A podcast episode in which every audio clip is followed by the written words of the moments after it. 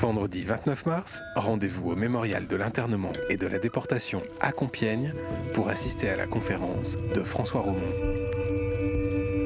Professeur émérite à l'Université de technologie de Compiègne, François Romont propose, à partir de son dernier ouvrage, une étude sur le rôle des officiers transmetteurs radio dans la résistance. Les écoutes radio dans la résistance française, 1940-1945, une conférence de François Romont organisée par Radiographite, vendredi 29 mars à 19h au mémorial de l'internement et de la déportation à Compiègne. Bienvenue, merci beaucoup d'avoir répondu à l'invitation. Je suis Brian de Radiographie, donc je suis journaliste dans une radio associative à Compiègne. Et on a souhaité euh, vous proposer cette conférence ce soir car euh, Monsieur Romont a rencontré les élèves du lycée, du pas du lycée, du collège Jean-Paul II à, Compiègne. On a travaillé sur euh, l'interview radio.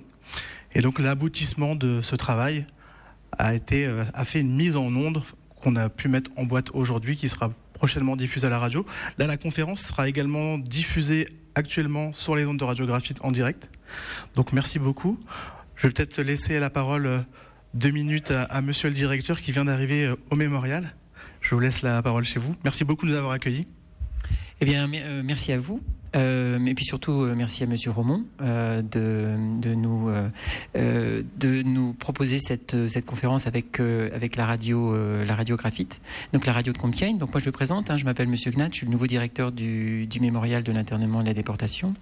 donc moi je suis très heureux hein, de recevoir Monsieur Romont, donc enseignant à l'université technologique de, Compiègne, historien, qui vient nous présenter donc cette conférence qui est euh, qui est lié à son, à son ouvrage sur les écoutes radio dans la résistance euh, française et qui est le, fruit, hein, si je ne me trompe pas, euh, d'une thèse de doctorat qui a été qui a été soutenue à, à Paris. Donc c'est un, un, sujet très pointu et c'est vrai que c'est un sujet qui, qui a été jusqu'à maintenant rarement abordé, très méticuleux et, et, moi je suis heureux hein, de, de, pouvoir accueillir cette conférence ici au, au mémorial et surtout heureux qu'elle puisse être retransmise sur les, sur les ondes, parce que je, je, pense que ce type de format est assez peu, euh, est assez peu répandu, et je pense que c'est vraiment un format qui a, qui a le mérite de, de, de, de se développer, parce que euh, les gens euh, n'ont plus besoin finalement de, de se déplacer, de se déplacer physiquement, mais peuvent entendre ce type de, ce type de conférence finalement très technique, très pointue au niveau historique, de chez eux, en direct, et, et, et en même temps en relation, je dirais, en direct avec le, le public qui est là, qui pourra poser ses questions, et le, et le conférencier. Voilà, je, je, vous remercie, et puis je laisse la parole évidemment, Monsieur Romont. Juste avant, pour les auditeurs qui sont peut-être en chemin, euh, la porte du mémorial fermera à l'ennemi, donc dépêchez-vous. Et il y a également une vidéo qui sera tournée, qui sera mise euh, en ligne sur Internet. Je vous laisse la parole. Est-ce que vous m'entendez? Monsieur le directeur, euh, merci de votre accueil. Euh, mesdames, messieurs, chers collègues, puisqu'il y en a. Je voudrais donc vous parler de cette histoire de la résistance très particulière qui m'a occupé depuis euh, pas mal d'années.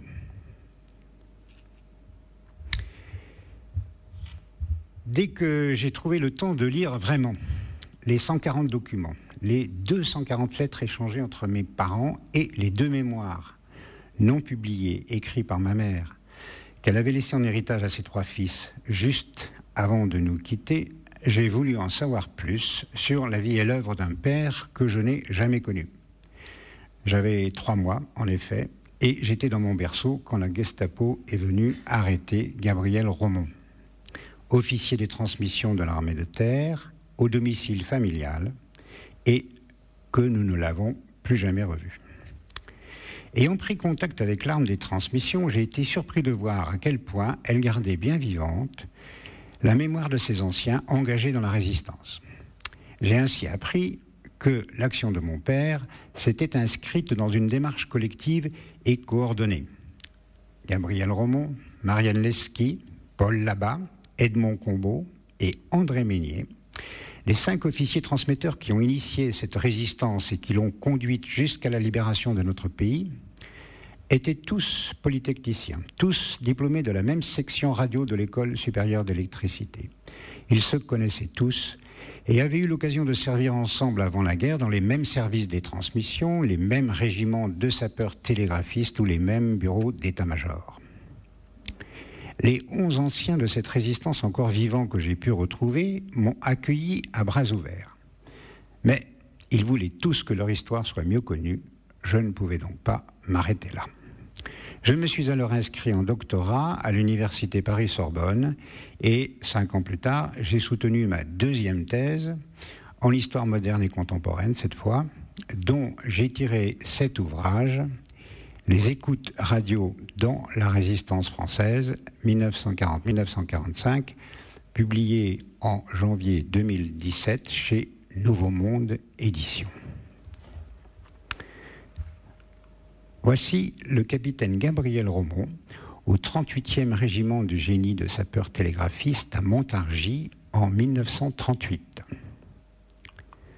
Ici, le sous-lieutenant Marianne Lesky à sa sortie de l'école polytechnique en 1924. Et là, le lieutenant André Meignier au 18e régiment du génie de sapeurs télégraphistes à Nancy en 1930.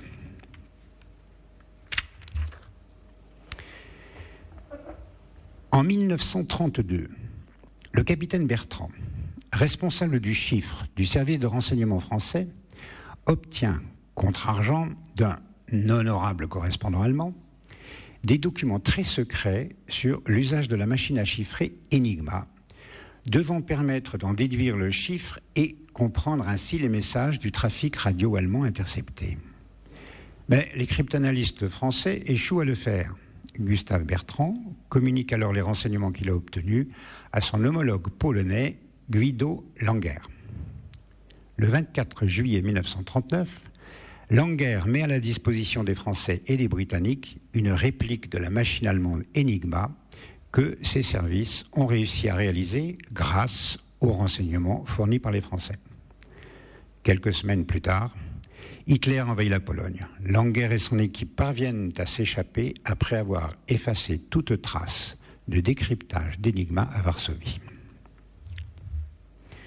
Le 2 septembre 1939, c'est la mobilisation générale en France. Les capitaines Romont, Lesky et Combeau sont mobilisés au grand quartier général du commandant en chef sur le front nord-est. Le commandant là-bas reste à la tête de la section d'études des matériels de transmission, la SEMT. Le capitaine Minier est nommé commandant des transmissions de la 19e division d'infanterie. Voici le commandant Paul Labatte, chef de la SEMT en juillet 1939. Dès la mobilisation, les cryptanalystes polonais qui avaient pu rejoindre la France ont été enrôlés au service du chiffre du capitaine Bertrand, maintenant installés au grand quartier général.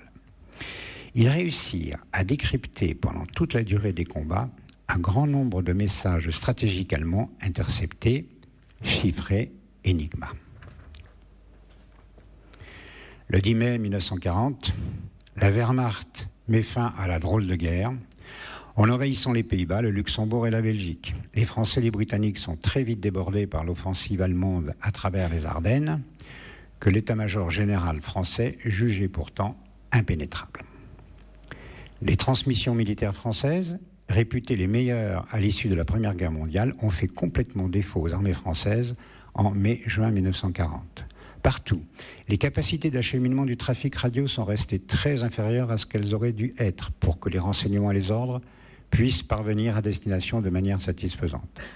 C'est surtout l'emploi des transmissions radio par rapport au rôle nouveau qu'elles pouvaient jouer dans les combats de mouvement, tels que les ont imposés la Wehrmacht aux armées françaises, qui a été mis en défaut, le haut commandement français étant resté figé dans le choix d'une guerre de position défensive. Le 17 juin 1940, le maréchal Pétain annonce qu'il demande à Hitler d'accorder un armistice à la France. Le 18 juin, le général de Gaulle lance son appel aux Français sur la BBC. Le 22 juin, la France signe l'armistice avec l'Allemagne et le 24 avec l'Italie. Le 28 juin, le capitaine Romont est nommé en zone sud dite libre comme chef du groupement des unités d'écoute et de radiogoniométrie, le GUER, de l'état-major général de l'armée de l'armistice. Mais son service est promis à la disparition en application de la Convention d'armistice qui impose aux Français la suppression de toute activité liée au renseignement militaire. Gabriel Romont propose alors de regrouper tous les moyens d'écoute radioélectrique et de radiogoniométrie de l'armée, c'est-à-dire ceux du GUR qu'il dirige, plus ceux des services radioélectriques du territoire, et de les rattacher au PTT. Son projet est retenu par le général Végan, ministre de la Défense nationale du gouvernement de Pétain, qui réussit à le faire accepter par la commission d'armistice, sous réserve que ces moyens servent tous les départements ministériels du gouvernement de Vichy et pas seulement celui de la Défense nationale. C'est la création du groupement des contrôles radioélectriques, le GCR, le 10 août 1940. Son centre principal est installé au château des Cours à Autrive, près de Vichy. Il comprend quatre centres secondaires, tous en zone dite libre, avec un effectif total de 400 agents. Le commandant Labatte est le directeur général du GCR et le capitaine Romont en est le directeur technique et le directeur de son principal centre à Autrive. Gabriel Romont s'installe avec sa famille à Saint-Yor, commune limitrophe d'Autrive. Paul Labatte et Gabriel Romont, tout en satisfaisant aux missions officielles qui lui étaient assignées par le gouvernement de Vichy, utilisent très vite le matériel et les compétences des opérateurs radio volontaires du GCR pour intercepter des informations de la plus haute importance sur les forces d'occupation, qu'ils transmettent au service de renseignement français clandestin et au Military Intelligence 6, le MI6, à Londres. Ils participent tous deux à la création du réseau SuperNAP PTT, noyautage de l'administration publique, en octobre 1942. Les résistants du GCR vont en particulier intercepter des messages allemands chiffrés Enigma à la demande du PC Cadix, l'antenne du service de renseignement clandestin établie par Gustave Bertrand près d'Uzès dans le Gard. Alors voici le château des Cours, siège principal du GCR à Autrive en octobre 1941. Ici, la salle des écoutes de presse à ce GCR d'Autrive en 1942. Là, la goniométrie au GCR de Bouillargues, l'un des centres secondaires, en 1943. Marianne Lesky détourne les moyens du service radioélectrique de sécurité du territoire, le SRST, qu'il dirige au profit de la résistance et de ses communications avec Londres. Il réussit à camoufler une quantité considérable de matériel de transmission. Il passe secrètement des marchés de nouveaux équipements et fait installer un centre de communication auquel aboutit un réseau inconnu de l'occupant allemand. Edmond Combeau, par ailleurs membre du service de renseignement clandestin, est affecté en avril 1942 à la SEMT, entièrement camouflé au sein des PTT. Il monte alors l'une des opérations les plus spectaculaires de la résistance intérieure française, l'interception des communications allemandes sur plus de 70 circuits des lignes téléphoniques souterraines à grande distance. Cette action a été appelée la source K. K comme Keller, l'ingénieur résistant des PTT qui conduit les opérations. Pendant plusieurs mois, le SR français clandestin pourra ainsi écouter les messages stratégiques échangés entre le haut commandement des forces allemandes d'occupation en France et l'état-major général de la Wehrmacht à Berlin. L'action est finalement découverte et la Gestapo arrête et fait déporter, sans jugement, Robert Keller et six de ses compagnons. Quatre d'entre eux, dont Keller, ne reviendront pas des camps. Aucun n'a parlé sous les coups des interrogateurs et en particulier Edmond Combeau ne sera pas inquiété. André Meignier utilise sa position de responsable des transmissions au sein de la direction des services de l'armistice pour couvrir les activités secrètes de ses camarades transmetteurs des services techniques. Après le débarquement allié en Afrique française du Nord en novembre 1942, avec l'invasion de la zone sud par les Allemands et la dissolution de l'armée de l'armistice, le matériel du SRST est saisi par l'occupant. Le GCR est maintenu mais réduit aux seules écoutes radioélectriques civiles. Gustave Bertrand, prévenu à temps par l'intelligence service britannique, réussit à replier le PC Cadix en entier vers Alger avant que la Wehrmacht n'investisse les lieux, effaçant ainsi toute trace de décryptage d'Enigma en France occupée. Les Allemands vont continuer à croire que leur système de chiffrement est inviolable.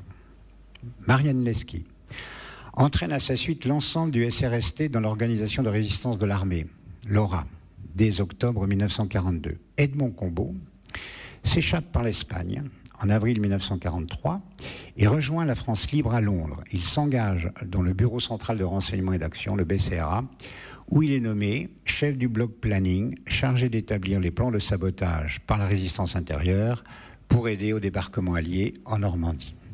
Paul Labat rejoint en octobre 1943 le réseau Gallia de la France libre. Gabriel Romont monte en mai 1943 cinq centrales clandestines d'écoute radio, deux à Paris, deux dans la banlieue parisienne et une cinquième au Vigan dans le Gard, en recrutant des opérateurs radio volontaires au sein du GCR. Il s'agit de servir l'armée secrète en renseignement militaire.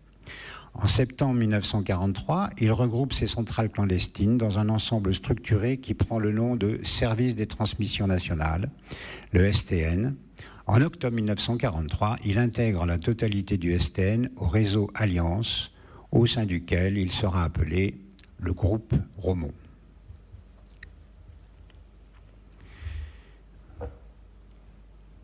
Au printemps 1943, la répression nazie s'abat sur le GCR, le STN et le réseau Alliance.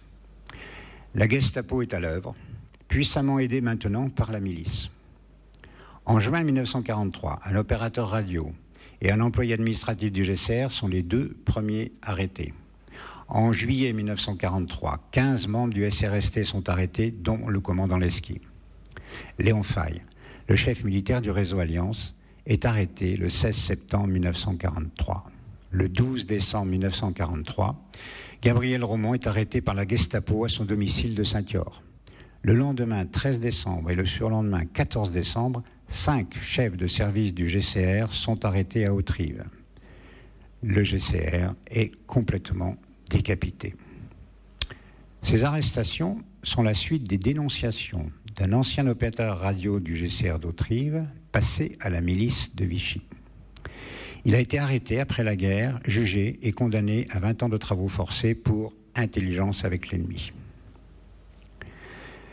Après interrogatoire, le service de sécurité allemand, le SD, de la rue des Saussés, et le service de renseignement de la Wehrmacht, l'AST, du 82 avenue Foch, convaincus que Gabriel Romont appartient au réseau Alliance, le font déporter en Allemagne pour qu'il soit jugé par le Reichskriegsgerichtsrat, le tribunal de guerre du Troisième Reich. Pour les cinq autres cadres du GCR arrêtés, c'est la déportation, en passant par le front Stalag 122. Ils reviendront tous, tous les cinq de déportation, mais Jacques Lézer, chef du service automobile, décédera moins de cinq ans après son rapatriement du camp de Dora, suite au mauvais traitement subi. Paul Labatte, bien que déjà engagé dans les réseaux de Supernab PTT, Gallia prend immédiatement la suite de Gabriel Romont dans le réseau Alliance. Mais il est lui-même arrêté le 28 mars 1944 par la police française qui le livre aux Allemands. André Meunier est arrêté le 20 mai 1944. La traque de la Gestapo continue jusqu'en août 1944 avec les arrestations d'un officier et de 16 opérateurs radio du GCR passés dans la clandestinité du STN.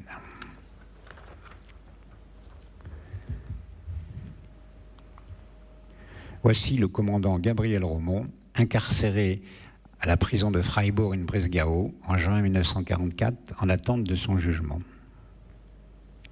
Marianne Lesky et quatre de ses adjoints du SRST sont déportés sans jugement au camp de Dora, en passant eux aussi par le camp de Royal-Lieu. Gabriel Romont est condamné à mort par le tribunal de guerre du Troisième Reich le 15 juin 1944, ainsi que cinq de ses opérateurs radio du GCR et du STN. Tous les six sont fusillés à Heilbronn, Allemagne, le 21 août 1944, avec 18 autres membres du réseau Alliance. Paul Labat est déporté au camp de Schirmeck. Il fait partie, avec six opérateurs radio du GCR et du STN et un opérateur radio du SRST, des 107 membres du réseau Alliance massacrés par les SS dans la nuit du 1er au 2 septembre 1944 au Strodoff. Une balle dans la nuque, puis les corps jetés dans le four crématoire du camp. Voici le lieutenant-colonel Paul Labatte, incarcéré au Schirmeck en mai 1944.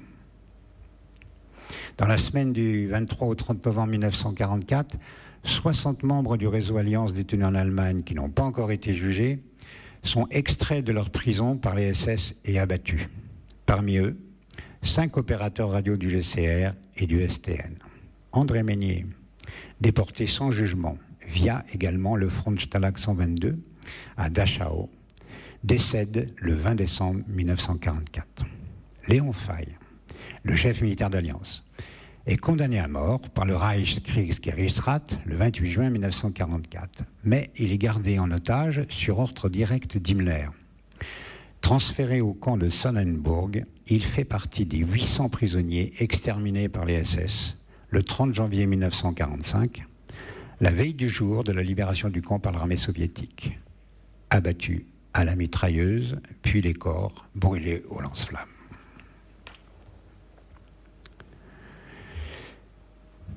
Les transmetteurs et les opérateurs radio de cette résistance arrêtée sont pour la plupart déportés, via le camp de Royalieu. Mais ceux qui, comme Gabriel Romont, puis Paul Labatte, et avec eux 16 opérateurs radio avaient rejoint le réseau Alliance, sont directement déportés à Strasbourg, sans passer par Compiègne, pour y être interrogés par l'AST, antichambre d'une mort annoncée. Le réseau Alliance était dans le collimateur d'Hitler. Aucun de ses membres ne devait rester vivant. Nacht und Nebel, nuit et brouillard. Le débarquement allié en Normandie a enfin lieu le 6 juin 1944. Le 24 août 1944, les opérateurs radio résistants du groupe Romond d'Alliance investissent les locaux de Radio Paris sur les Champs-Élysées, la station qu'ont subi les Français sous l'occupation et qui diffusait la propagande allemande. Ils vont remettre en marche les équipements de Radio Paris et les utiliser pour diffuser des messages de la résistance et y installer un centre d'écoute des émissions radio des forces allemandes pour le plus grand bénéfice des armées alliées. Le 8 mai 1945 est signée la capitulation sans condition de l'Allemagne à Berlin. Au total, 34 transmetteurs des services techniques sont morts dans la résistance, dont 26 pour le seul GCR. 10 membres du GCR et du STN, ainsi que 9 membres du SRST, ont été déportés mais sont rentrés. Un seul des transmetteurs arrêtés a réussi à s'échapper le lieutenant Claude Berman, matricule 47 452 au Frontstalag 122, a sauté à la hauteur de Reims du train qui l'emmenait le 18 août 1944 depuis Compiègne vers Borenwald. Sur les cinq officiers transmetteurs qui ont initié et conduit cette résistance, trois sont morts pour la France. Gabriel Romont a été fusillé à Heilbronn, Paul Labatte a été assassiné au Strodoff, André Meignier est mort au camp de Dora. Marianne Lesky est rentrée de déportation. Il a fini sa carrière comme général des transmissions et directeur général adjoint de la nouvelle radio-diffusion télévision française. Edmond Combeau, qui avait réussi à rejoindre la France libre à Londres, a fini sa carrière comme ingénieur général de l'armement. Voici le général Marianne Lesky, directeur général adjoint de la radiodiffusion télévision française en 1953. Le 15 mars 1945, le gouvernement provisoire de la République française met le GCR pour emploi à la disposition de la Direction générale des études et recherches, la DGER, c'est-à-dire directement au service du gouvernement. La DGER deviendra le service de la documentation extérieure et du contre-espionnage, le SDEC, aujourd'hui la Direction générale des services extérieurs, la DGSE. Fin 1945, le GCR dispose de 4000 agents, soit 10 fois plus que dans la première période de son existence sous l'occupation. À la Libération, la SEMT, devenue la section d'études et de fabrication des transmissions, la CEFT, est intégrée au Centre national d'études des télécommunications, le CNET, qui sera le creuset de la technologie française des télécommunications, futur centre de recherche et développement de France Télécom. Voici le lieutenant-colonel Edmond Combeau, chef de la CEFT en 1950. L'évaluation de la portée réelle dans la conduite de la guerre par les Alliés des renseignements obtenus grâce aux interceptions de la source K et aux écoutes radio du GCR reste à faire. En effet, si les archives nationales britanniques attestent bien de la transmission à l'intelligence service, notamment par les interceptions des résistants du GCR, de renseignements considérés comme de première importance, nous n'avons pu consulter aucun dossier de ces renseignements eux-mêmes. Ils sont toujours classés secret défense par le gouvernement du Royaume-Uni. Toutes les actions menées par les transmetteurs des services techniques ont été homologuées à la Libération en tant qu'action des forces françaises combattantes ayant débuté dès le lendemain de l'armistice de juin 1940.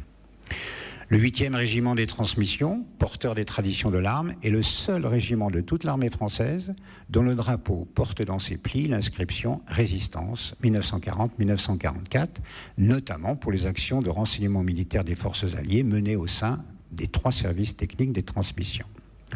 Cette résistance est constamment honorée par l'arme des transmissions depuis plus de 70 ans, mais elle reste inconnue du grand public.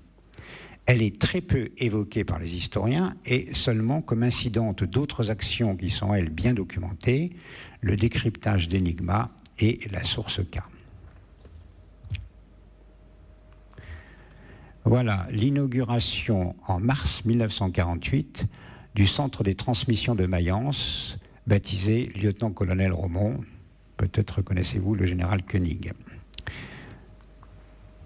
Ici, l'inauguration d'une stèle en l'honneur des résistants du SRST en juillet 1960. Ici, la pose d'une plaque à la mémoire des 107 martyrs du réseau Alliance assassinés au Strudhof. Cette plaque a été posée en juin 2005. Et ici, l'inauguration du centre des transmissions de Rennes, baptisé lieutenant-colonel Romont, en mai 2014. Les transmetteurs résistants des services techniques n'auraient pas pu mettre en œuvre leur écoute radio secrète des forces allemandes d'occupation s'ils n'avaient pas obtenu de l'État français de Pétain une couverture au sein de l'administration des PTT. Mais après l'invasion de la zone sud par la Wehrmacht en novembre 1942 et la dissolution de l'armée de l'armistice, ils sont tous entrés dans la clandestinité ou ont rejoint la France libre pour continuer leur combat. Et c'est le même État français qui a institué alors la milice, dont un des membres, ancien opérateur radio du GCR, a dénoncé Gabriel Romont et ses compagnons à la Gestapo. La résistance des services techniques des transmissions n'est pas communiste. Elle n'est pas non plus gaulliste même si certains de ses membres finissent par rejoindre des réseaux de renseignement de la France libre. Elle appartient simultanément et successivement à des organisations différentes, secrètement au sein de l'armée d'armistice, mais en même temps au sein des PTT, puis clandestinement dans des réseaux et mouvements divers. L'armée secrète, l'organisation de résistance de l'armée, le noyautage de l'administration publique, le réseau Alliance.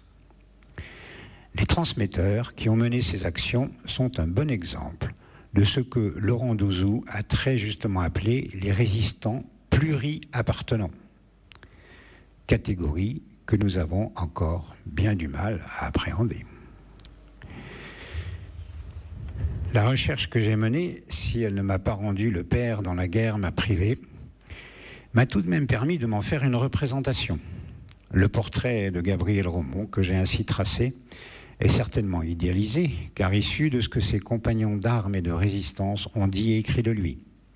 Mais au moins, je sais maintenant qui il était et ce qu'il a fait. L'histoire de la résistance est une histoire périlleuse, comme l'a bien montré Laurent Douzou, et les écoutes radio ne sont qu'un cas particulier de ces formes de résistance dont on ne peut faire le récit qu'en se gardant de toute classification a priori.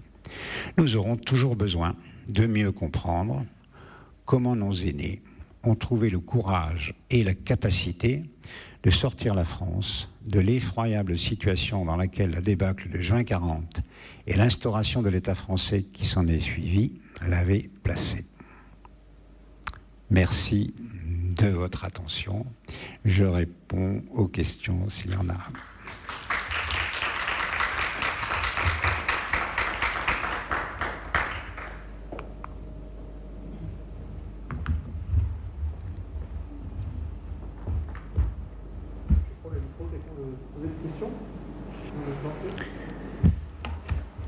Comme c'est il faut que je puisse. euh, Est-ce que quelqu'un dans la salle veut poser la première question? Peut-être sur le, le temps que vous avez pu mettre pour, euh, pour faire cette thèse, puisque, comme on l'a dit tout à l'heure avec les élèves, c'était pas une thèse. euh, C'était une deuxième thèse. Souvent, on fait jamais des thèses par plaisir. Là, vous en avez fait deux. Vous pouvez nous parler un petit peu de la, conception du livre? Voilà, alors donc comme je le dis, ça a démarré avec euh, les documents que j'ai trouvés euh, au décès de, ma mère. Je ne m'attendais pas à trouver tout ça. Et donc, euh, c'est le fil en aiguille. Hein. J'avais évidemment pas l'intention de faire une thèse a priori, mais en déroulant progressivement ces documents, en essayant de les comprendre, en retrouvant des survivants, et puis en allant chercher dans les archives, euh, un jour on m'a conseillé, on m'a dit mais c'est formidable votre sujet, vous devriez faire une thèse. Ça, ça va, j'en fais une, ça suffit. Et puis finalement, je, me- suis décidé. Alors je l'ai raconté tout à l'heure aux, collégiens, mais je peux vous le dire aussi, c'était assez drôle parce que vous savez que pour faire une thèse, il faut trouver un directeur de thèse, n'est-ce pas, cher collègue? Donc j'en ai trouvé un qui était à peu près dans le sujet à la Sorbonne à Paris. Et mes relations avec lui étaient assez, assez drôles parce que euh, quand on est thésard, on dépend énormément de son directeur de thèse. hein. Donc moi, j'étais là, monsieur le directeur, euh, monsieur le directeur. euh, J'essayais quand même qu'il lise ce que j'écrivais, qu'il me conseille, etc. Alors lui, il disait oui, oui. Puis tout de suite après, il me disait, cher collègue. Et alors là, il me parlait de ses problèmes de, manque de moyens à la Sorbonne, d'effectifs trop nombreux. Et voilà, il voulait. Mais bon, j'avais un peu de mal à lui, à lui faire lire mes, papiers. voilà. Voilà comment ça s'est passé. Et puis bon, ben, la thèse était un petit peu utile pour euh, avoir un, tampon académique sur une histoire qui, vous l'avez compris, est pas du tout connue. Reconnue, oui, mais pas connue. Et c'est en particulier pour ce que j'ai dit, parce que euh, euh, les historiens, ils font des cases, ils mettent les gens dans les cases, et puis mon père, il entrait dans aucune des cases. Donc euh, je me suis dit, bah, je vais faire le boulot moi-même, quoi. Voilà. Et donc ça, ça a marché. Et, après la thèse, bon ben, comme le jury était extrêmement euh, élogieux, euh, j'ai trouvé facilement un éditeur. c'est un éditeur grand public, c'est ce que je, souhaitais, hein, que que ça sorte de, des cercles très fermés. J'ai parlé des, transmissions. Quand je suis arrivé, j'étais vraiment étonné. j'ai dit, je, je m'appelle euh, François Romont, je suis le fils de Gabriel Romont. Ils savaient tout ce qui c'était. quoi. Euh, voilà. Ils en savaient dix fois plus que moi sur mon père. Mais il y, avait aussi les polytechniciens. Les polytechniciens, ils ont aussi très très bien gardé la mémoire de, leurs anciens dans la résistance. Et sortis des transmetteurs et des polytechniciens, c'est même des cercles un peu fermés. Ben, personne ne connaît. Quoi. Donc c'est pour ça que j'ai fait ce livre.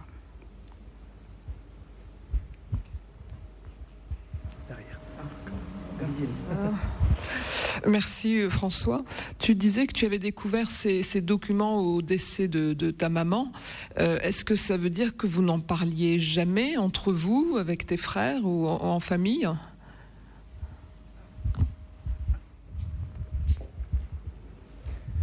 Tout à fait. Alors ça, c'est un sujet un, peu, un peu particulier, mais euh, avec euh, la pratique de la recherche, j'ai eu beaucoup de partenaires, je me suis rendu compte que je n'étais pas le seul dans ce cas.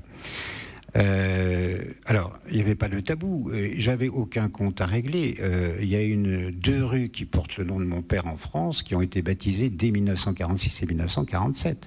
Il a été décoré de la Légion d'honneur à titre posthume, monté en grade à titre posthume, médaille de la Résistance, pas de problème. Eh bien, pourtant, n'en parlait pas. J'ai quelquefois essayé de poser des questions à ma mère. bon, la réponse était très vague. J'ai fini par abandonner. Alors, vers la fin de sa vie. je me suis rendu compte que c'était quelque chose d'assez fréquent aussi. Il y a des gens qui ne parlent pas de leur guerre, de leur déportation euh, ou de leur résistance, puis à la fin de leur vie, ils se disent bon, quand même, il euh, faudrait peut-être que je transmette. Bah, c'est ce qu'a fait ma mère. Elle m'a euh, donné deux, livres de mémoire écrits par. J'ai parlé de Gustave Bertrand, c'est l'homme d'Enigma, qui était un très grand ami de mon père, et donc il parle beaucoup de mon père dans son livre. Et puis un autre. Alors lui, il était condamné à mort et devait être fusillé le 21 août 1944 à Heilbronn. Il a été gracié trois minutes avant d'aller devant le peloton d'exécution. Il était anglais. Il a été échangé contre un Allemand. Et donc il a publié ses mémoires où il parlait beaucoup de mon père. Donc euh, voilà, j'ai lu ces deux livres-là. Elle m'a donné aussi un article paru dans une revue des transmissions euh, à la mémoire de mon père. Et puis elle est décédée. Euh, elle est restée veuve toute sa vie. Elle s'est pas remariée. J'ai deux frères beaucoup plus âgés que moi. C'était pas un sujet. C'était pas non plus un, mystère, mais c'était pas un sujet. Alors pourquoi est-ce qu'elle n'en parlait pas? C'est une bonne question. Tu n'es pas la première, Nathalie, à me poser cette question. J'ai pas vraiment la réponse. La, seule réponse que je peux, c'est une hypothèse, qu'elle a vécu de telles horreurs qu'elle ne voulait pas l'imposer à ses enfants. D'un autre côté, euh, je ne vais pas trop me plaindre. Alors, je ne suis pas dans la même situation que mes deux frères. Mes deux frères, ils avaient 10 et 11 ans quand euh, la Gestapo a arrêté Gabriel Romont. Eux, ils ont perdu leur père. Moi, je n'ai jamais eu de père, quoi. Donc c'est un peu, c'est un peu différent. Par contre, très curieusement, dès que j'ai commencé mes recherches, j'ai commencé par les, archives familiales, je ne comprenais rien. C'était pas classé, euh, il y avait des documents qui n'étaient pas datés. J'ai 300 euh, lettres entre mon père et ma mère, je ne comprenais même pas pourquoi ils s'écrivaient. Euh, alors je demandais à mes frères, à chaque fois je, posais toujours la question à mes frères, et chaque fois que je trouvais un nouveau document, que je trouvais un nouveau témoin, je, les informais immédiatement, exactement de la même façon tous les deux. Il y en a un, l'aîné, qui ne m'a jamais répondu. Non seulement il ne m'a jamais répondu, mais je l'ai pris deux ou trois fois en flagrant délit de mensonge, au moins par omission. L'autre, c'était exactement l'inverse. Il voulait tout savoir je lui ai fait 700 pages, à l'époque on ne faisait pas trop de scan, 700 pages de photocopie parce que je voulais garder les documents originaux euh, avec moi. Et chaque fois que, que je trouvais un nouveau document ou un nouveau témoin, je l'informais, il venait immédiatement, il m'expliquait, il me dit mais non là tu te trompes, euh, notre père il n'était pas là à ce moment-là, il était là, euh, voilà. on a fait, j'ai organisé moi-même deux commémorations, dont la dernière que vous avez vue en 2014 le, baptême d'un très grand centre des transmissions français qui s'appelle Lieutenant-Colonel Romont. Mon frère est venu. On a posé une plaque devant la maison euh, où mon père est arrêté. Il était là. Il a dit j'étais là. Euh, j'avais 10 ans. Euh, voilà. Et l'autre n'est jamais venu. Pourquoi? Ils ont un an et demi de différence, ils ont été élevés exactement de la même façon, ils ont connu exactement la même chose, et ils ont réagi différemment. Voilà.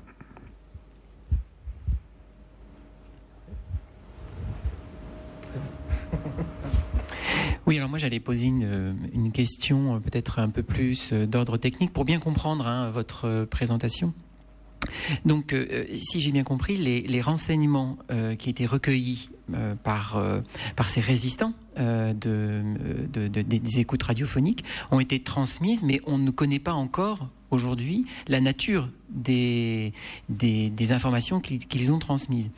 Donc peut-être que euh, peut-être que c'est ça aussi qui explique le fait qu'on en ait peu parlé, parce qu'on sait qu'il y a eu des actes de résistance, mais on ne sait pas sur quelle base euh, ce, qui a été réellement fait en fait par cette. Mais peut-être que vous vous avez des choses à dire, puisque si vous avez rencontré euh, les, les, témoins, les survivants, peut-être que eux ils, ont pu parler à ce sujet.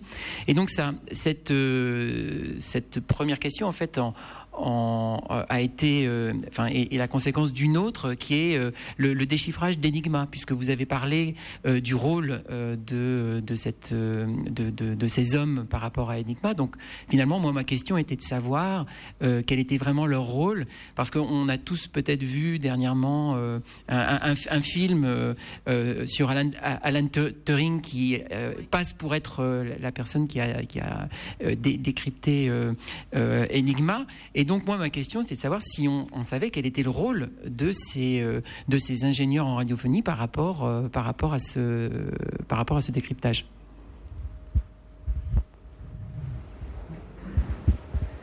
Alors, vous m'arrêtez si je déborde, parce que si on me lance sur le sujet de l'énigma, je suis capable d'en parler pendant 3, 4 heures, 5 heures, c'est comme vous voulez. J'ai déjà publié aussi dessus. Alors, euh, je, peux, je peux partir d'Enigma pour répondre à l'autre question euh, plus générale qui est, euh, bah alors, qu'est-ce qu'ils ont transmis les, les résistants du GCR aux Alliés Mais je pars d'Enigma. alors, j'ai retrouvé. alors bon, je, je, vous dis quand même ce qu'il en est pour Enigma. Je, je l'ai dit rapidement.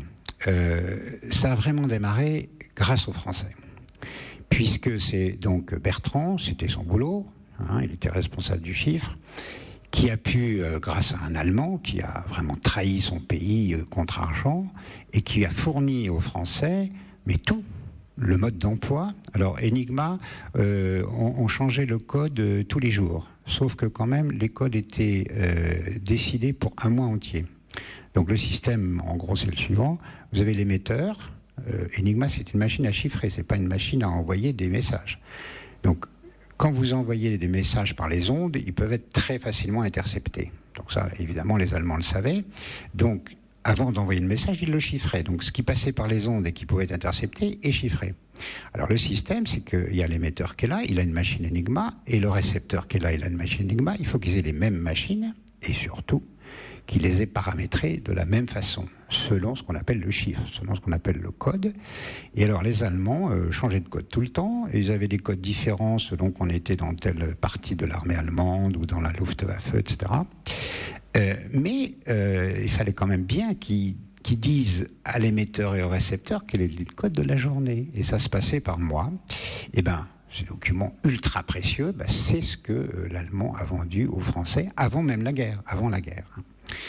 Alors, euh, donc avec ces documents, euh, Bertrand, il a essayé de, il a essayé de, déchiffrer Enigma, il n'y est pas arrivé. Donc, il a donné ça à son camarade polonais, qui lui a fait appel à des mathématiciens polonais, du, style de Alan Turing, mais pas anglais, polonais, et qui y sont arrivés, eux.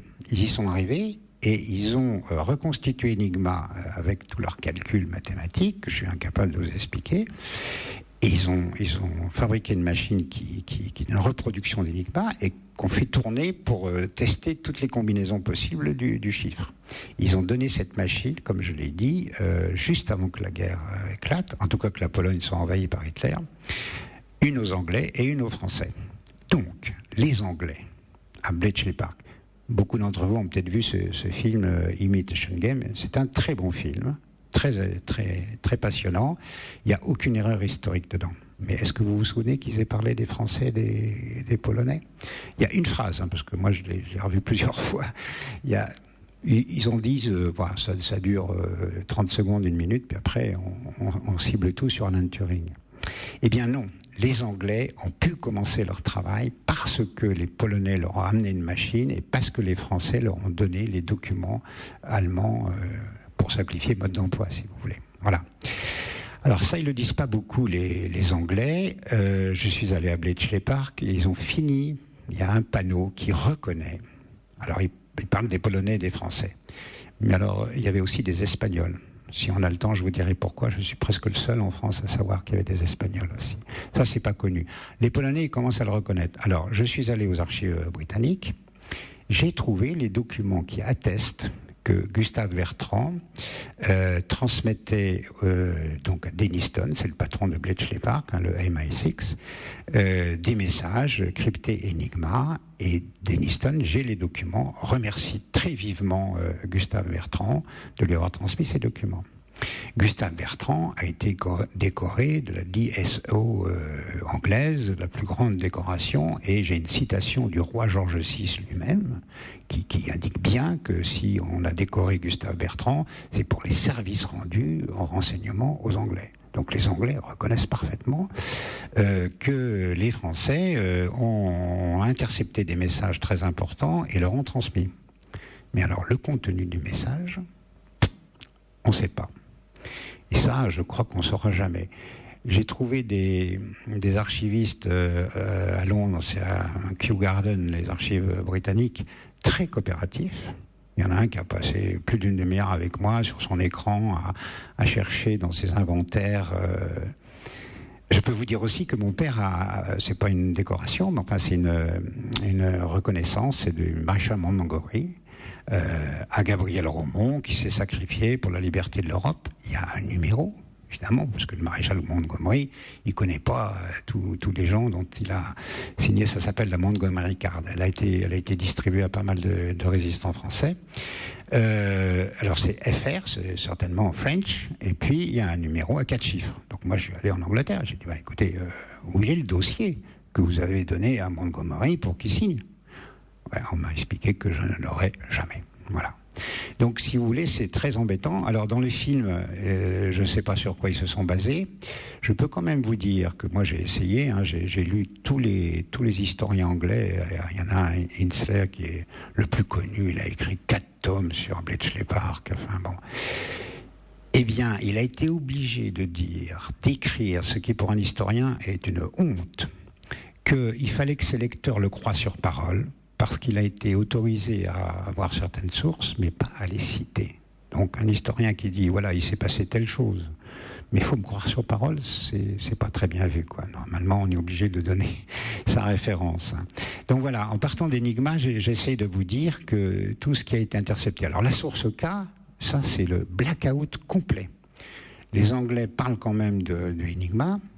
Euh, je veux dire, ils parlent du rôle des Français et des Polonais dans Enigma mais je n'ai rien trouvé sur la source K. Rien. Or, pendant trois mois, 70 circuits interceptés, et ces lignes étaient des lignes françaises, bien sûr, mais euh, complètement contrôlées par les Allemands.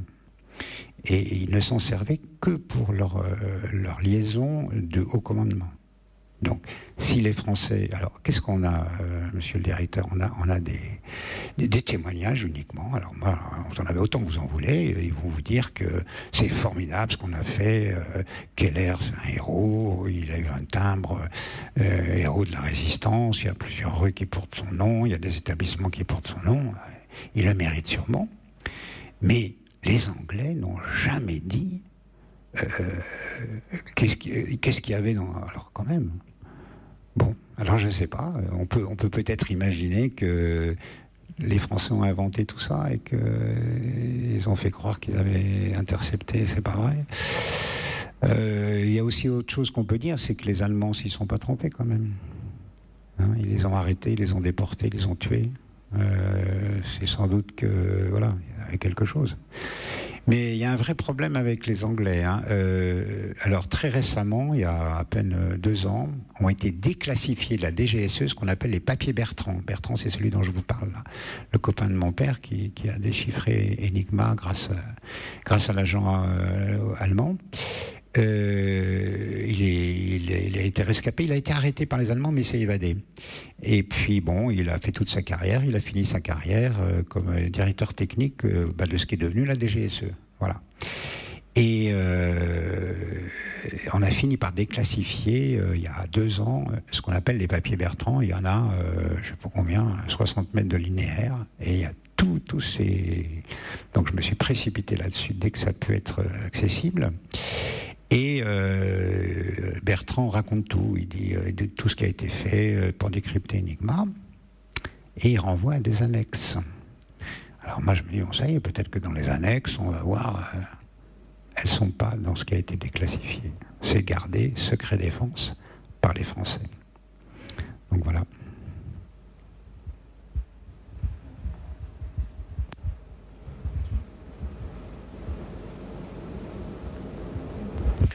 Peut-être nous expliquer un petit peu qu'il y a un objet qui se trouve au mémorial, dans les collections, qui est ici grâce à vous.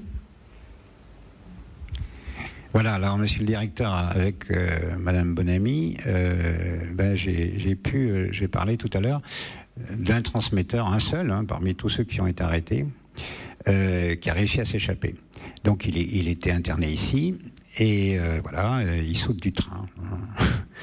C'était vraiment très très risqué. Hein. Il, a, voilà. bon, il a sauté du train euh, et puis il est, il est revenu. Euh, il s'est réembauché dans l'armée. Je l'ai connu. Je l'ai connu. Euh, C'était un adjoint de mon père. Il était lieutenant à l'époque, quand mon père était commandant. Donc voilà. Polytechnicien lui aussi, transmetteur lui aussi. Euh, voilà. Alors je, je l'ai bien connu. Malheureusement, il est décédé maintenant. Et quand je suis arrivé chez lui, il m'a dit euh, Mais euh, le commandant Romont, il m'a sauvé la vie. Je dis Ah bon Il m'a dit Oui, parce qu'il m'a embauché. Claude Berman. Il sort de Polytechnique au moment où Pétain euh, promulgue ses premières lois anti-juives. Donc il a, il a plus droit à rien. Il peut pas être dans l'administration, il peut pas être dans l'armée. et eh ben mon père l'embauche quand même. Alors par contre, je ne sais pas comment il a fait. Est-ce qu'il lui a fait faire des faux papiers ou je ne sais pas. Donc il travaille au GCR, il rentre dans la résistance euh, au GCR avec mon père, il est arrêté, il est déporté ici, euh, à Compiègne. Et euh, je l'ai bien connu, et du coup je, connais aussi ses enfants. Et j'ai demandé à sa fille, avec qui j'ai travaillé, j'ai échangé des documents, si elle voulait bien faire cadeau au mémorial de l'internement et de la déportation d'un objet qui est le matricule. Euh, J'ai donné son matricule, hein, c'est ça, euh, sur la plaque métallique. Donc il est ici, monsieur le directeur, cet objet. Il appartient donc à Claude Verman, qui est passé par ici. Voilà, un transmetteur résistant. Merci beaucoup. Ah, il y a une question. Alors, euh, donc euh, merci euh, François de ton témoignage. Et si je puis me permettre, je peux peut-être mentionner quelqu'un de ma famille qui a été également transmetteur, radiotransmetteur, parachuté de Londres. il a été parachuté d'ailleurs pas très loin d'ici, hein, au nord de l'Oise. Et donc en 44, hein, approximativement, je ne sais pas exactement la date, mais entre avant la libération, mais un peu avant la libération. Et euh, il a été dans la région, donc ils étaient à deux, hein, deux transmetteurs. Enfin, il y en a un qui est peut-être plus technique, l'autre euh, qui a une autre fonction. Donc, il, il a été dans la région euh, vers Nancy. Et ils avaient comme consigne de ne jamais transmettre deux fois du même endroit. Hein, donc ça, c'était la consigne de base. Bon, malheureusement, bien évidemment, un jour, pour une raison X ou Y, ils ont transmis deux fois. Ils ont été arrêtés par la, Gestapo. Ils s'étaient cachés, mais on leur a mis la, main dessus. Et euh, ce cousin de mes parents euh, a été traduit donc euh, devant un tribunal, condamné à mort. Et la veille de son exécution, la prison donc à Nancy, dans laquelle il était enfermé, a été prise d'assaut par la résistance et il a été libéré. Voilà. Donc, comme quoi, ça tient parfois à un film.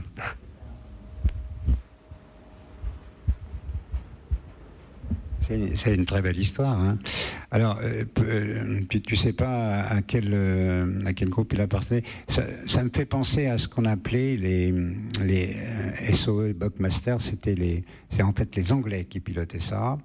alors, ils étaient trois normalement. Tu avais un, un, soldat, un officier qui pouvait être anglais, mais qui pouvait être de n'importe quelle nationalité, et un radio toujours. Et un autre, et il y avait toujours un radio. Donc il est parachuté dans la France occupée. Et euh, alors, par, exemple, euh, vous avez peut-être vu un autre film qui s'appelle Les femmes de l'ombre. Eh ben, ce sont des, transmetteuses, voilà, euh, c'était exactement ça. C'est des, femmes des transmissions, c'est ce qu'on appelle les merlinettes. Et elles étaient allées en Angleterre, et d'Angleterre, elles étaient formées, voilà, et on les parachutait. Et effectivement, il y avait toujours un radio ou une radio pour, pour pouvoir transmettre les informations à Londres. C'est comme ça qu'effectivement ça se passait. Mais quand tu dis repérer, alors il faut bien comprendre parce que euh, là, l'histoire dont je vous ai raconté, les postes sont fixes. Hein. Ils sont, ils sont pas en train de se cacher dans la forêt et, d'émettre euh, pas plus de, un quart d'heure ou dix minutes au même endroit. Ils sont toujours au même endroit. Mais c'est complètement différent. Les moyens qu'ils ont là étaient officiels. Simplement, il est détourné secrètement. C'est différent. Après, quand ils ont été dans la clandestinité, je vous ai parlé des, centrales que mon père a créées. Alors cette fois, dans la clandestinité, ben, il fallait pas se faire repérer. Or, les Allemands repéraient. Ils avaient ce qu'on appelle la goniométrie. Euh, c'est ça qui, voilà, c'est une espèce de truc qui écoute. Là, on fait une triangulation et on arrive à repérer qu'une émission se fait quelque part. Et c'est là, tu as tout à fait raison. Alors, c'était tout à fait le cas du réseau Alliance. Hein. Le réseau Alliance était essentiellement ça, c'était du renseignement euh, dirigé vers l'intelligence service britannique. Et la règle, c'était ça. C'était de ne pas émettre du même endroit. Et alors, euh, il y a même eu tout un, toute une histoire là-dessus. Euh, je ne sais pas si tu l'as connu, mais les Anglais, c'est eux qui avaient la centrale à Londres. Hein. Alors il disait aux résistants français qui étaient quand même sous l'occupation, qui, faisaient ça secrètement et qui risquaient leur peau, euh, bon ben alors voilà, moi je vous appelle à telle heure. Euh, bon. Et c'est un Français, un polytechnicien aussi, qui, a compris ça et qui a dit aux Anglais, écoutez, on arrête, on fait l'inverse ce sont les, Français qui, quand ils peuvent émettre, émettent. Hein, et vous, vous, vous, vous êtes, euh, pas occupé. Vous, euh, hein, vous avez les moyens, vous avez des grandes antennes et tout ça. Bah, vous écoutez et puis c'est tout. Hein, euh, voilà. Et c'est ce que les Anglais ont fini par faire. mais, effectivement, moi j'ai beaucoup de donc dans, la deuxième partie, j'ai bien, bien, fait, j'ai bien dit. Après, avant novembre 42, c'est les moyens officiels de l'État français c'est secret, ils détournent les moyens, et après ils sont dans la clandestinité. Et là, il y a beaucoup de, radios de mon père, euh, voilà, qui, devaient exactement ce que tu dis, c'est-à-dire euh, se déplacer. Alors ils avaient aussi des, je sais pas comment on appelle ça, c'est pas des cristaux, des, comment ça s'appelle pour, pour émettre, des quartz, des quartz. Il fallait les changer. Il ne fallait pas toujours avoir le même, parce que sinon, euh, les Allemands finissaient par repérer le, type d'émission et donc se douter de qui c'était. Mais euh, le réseau Alliance euh, en particulier, qui était un réseau vraiment spécialisé dans, dans le renseignement, c'était une hécatombe. Il y, avait à peu près 1000, 1200 permanents du réseau Alliance, et puis des, résistants qui, donnaient un coup de main de temps en temps. Sur 1000, il y en a 400 qui ont été tués. Ils, sont, tous arrêter. Ils ont été très imprudents. Je regrette que mon père ait choisi le réseau Alliance. Hein.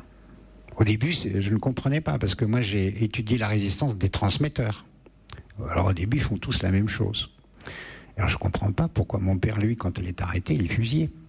Alors que les autres sont déportés meurent en déportation ou ils rentrent, mais ils sont déportés. La différence, c'est Alliance. Voilà. Mon père avait choisi Alliance, je ne sais pas pourquoi. Les autres avaient choisi autre chose, hein, l'ORA, euh, le BCRA, euh, d'autres réseaux. Euh, il y en a qui ont été arrêtés. Ils sont passés par Compiègne, ils, sont, ont été déportés. Mais le réseau Alliance, c'était terminé quand vous étiez à Alliance. Mais ils ont été très imprudents, ils ont eu énormément de morts. Et il y a, des, gens du réseau Alliance qui ont été arrêtés à Paris. Euh, quand les Allemands les ont arrêtés, ils ont trouvé des listes avec les noms de code.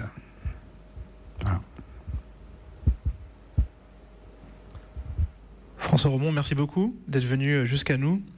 On rappelle pour les auditeurs qui sont derrière le poste, derrière la radio ou devant leur ordinateur que du coup le livre s'appelle Les écoutes radio dans la résistance française 1940-1945. C'est chez Nouveau Monde Édition et euh, pour les gens qui sont présents dans la salle, si vous voulez accueillir le livre, il est disponible. On pourra peut-être vous, vous le dédicacer. Merci beaucoup d'être venu pour cette première pour notre cas et puis euh, pour les auditeurs qui ont pris l'émission peut-être en cours de route, elle sera podcastable euh, très prochainement et il y aura une vidéo sur les sur YouTube. Merci.